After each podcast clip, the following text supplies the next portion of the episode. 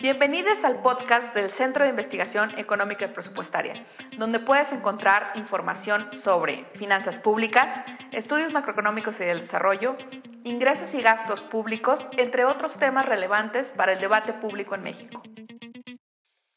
Para mí, en tres palabras, la transmisión eléctrica es conducto, relación y destino.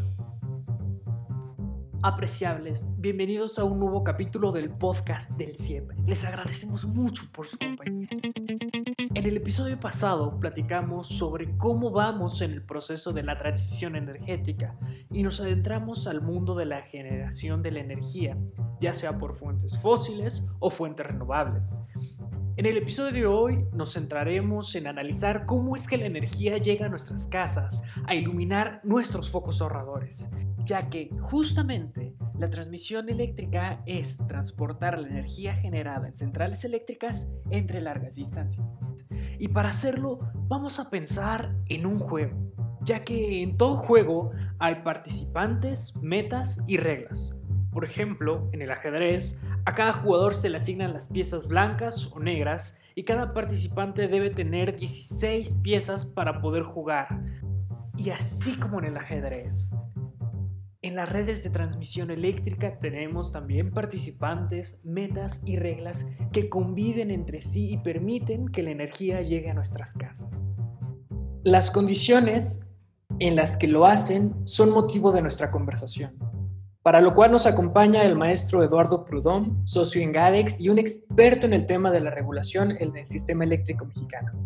Eduardo, bienvenido. Muchas gracias, muchas gracias. Me gustaría empezar con un pequeño viaje al pasado. ¿Nos podrías contar un poco sobre la historia del sistema de transmisión eléctrica en México? Sí, claro que sí. Mira, el sistema de transmisión, pues de hecho, eh, pues tiene una larga historia. Eh, digamos que a diferencia del sector energético petrolero, ha habido una participación privada desde, desde el inicio, cuando esta industria fue naciente en México. Eh, realmente la intervención del Estado como, como empresa nacional es en los años 60, cuando se nacionaliza, y se nacionaliza en, parte justo por un intento, eh, el nombre de hecho de Comisión Federal de Electricidad, pues viene de, una, de un mandato, de una comisión, digamos que tenían como comisión justo buscar una mayor electrificación del país. Entonces, eh, Creo que se ha hecho históricamente un gran trabajo por tener una red, eh, un, sistema interconectado. Al final, el cómo se transmite la electricidad, pues es a través de, cables de transmisión, de líneas de transmisión, eh, que, que, van desde los puntos de generación hasta los grandes centros que se le llaman centros de carga, que es donde básicamente se consume esta, esta electricidad. Podemos decir que tenemos cuatro sistemas eh, interconectados, uno enorme que va, digamos, desde Sonora hasta Yucatán, que es el Sistema Nacional Interconectado. Después hay un pequeño sistema en Baja California Norte y dos sistemas eh, en Baja California Sur. Pues desde hace digamos que tres décadas ha ido evolucionando esta red de transmisión y poco a poco se ha empezado a utilizar no solamente para el servicio público, sino para eh, atender a usuarios privados. Y más recientemente, pues hubo una apertura eh, general de la industria eléctrica a través de la creación de un mercado eléctrico mayorista. Y es aquí donde la red de transmisión pues cobra una relevancia central, porque es en esa red donde conviven, donde opera el mercado, donde conviven generadores, donde eh, conviven todos los nuevos agentes que aparecen eh, de acuerdo al mercado eh, eléctrico mayorista que están previstos en la ley de la industria eléctrica.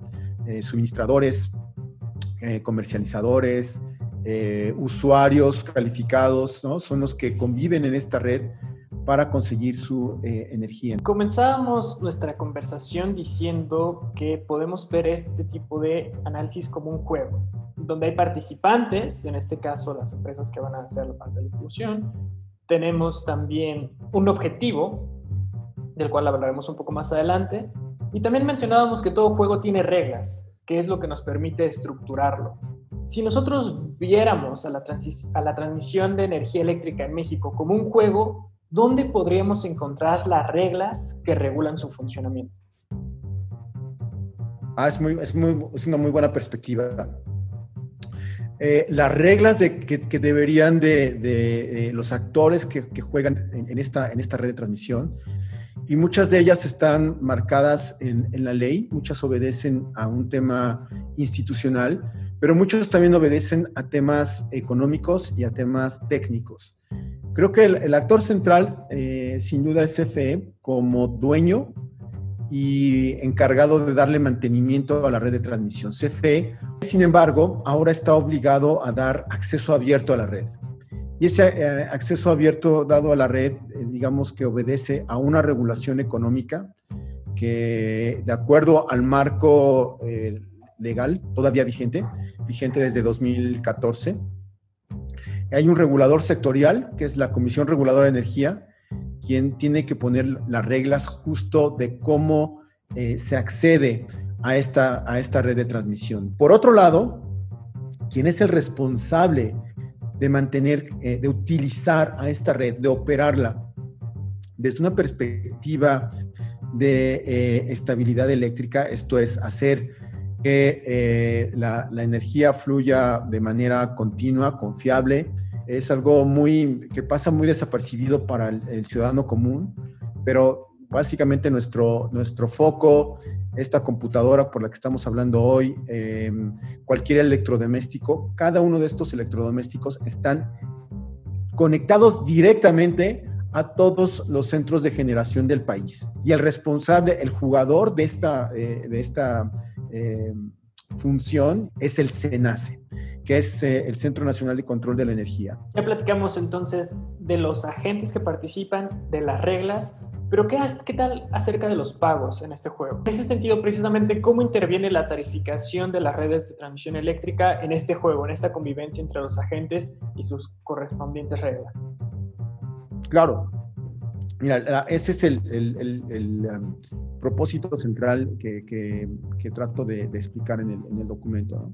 Y el cómo se, eh, se, se, cobre eh, la, una tarifa a los usuarios, pues es primordial como una señal económica para distintos propósitos. Eh, el primero es desde una perspectiva de, de, asegurar que exista el servicio en las cantidades suficientes, como ocurre con cualquier otro mercado eh, un precio pues da una señal económica tanto de la, de la escasez como de la abundancia de un recurso. Eh, entonces se necesita esta, esta tarifa para lograr una inversión adecuada, para que la capacidad de transmisión sea adecuada, eh, para que estas redes sean mantenidas debidamente y digamos que cumplan su vida útil esperada. Y, y, por ende, pues es importante que el dueño de la infraestructura reciba una retribución que le permita justo afrontar todos estos costos y mantener un ritmo de inversiones eh, eh, adecuado para seguir eh, respondiendo a la demanda. Muy bien, y vamos a empezar a cerrar esas pinzas. La, en el episodio pasado pudimos conversar con Tonatiu Vázquez acerca de la transición energética. Pero, ¿qué papel juega en este sentido la tarificación de las redes de transmisión eléctrica para poder lograr nuestros objetivos de la transición energética, sí, para empezar lo hacen. Sí, claro. Eh, al final, eh, la, transición energética tiene que ver eh, desde una perspectiva de em, cómo damos acceso abierto a, a, la generación a través de energías em, renovables, energías, lo que llamamos energías limpias.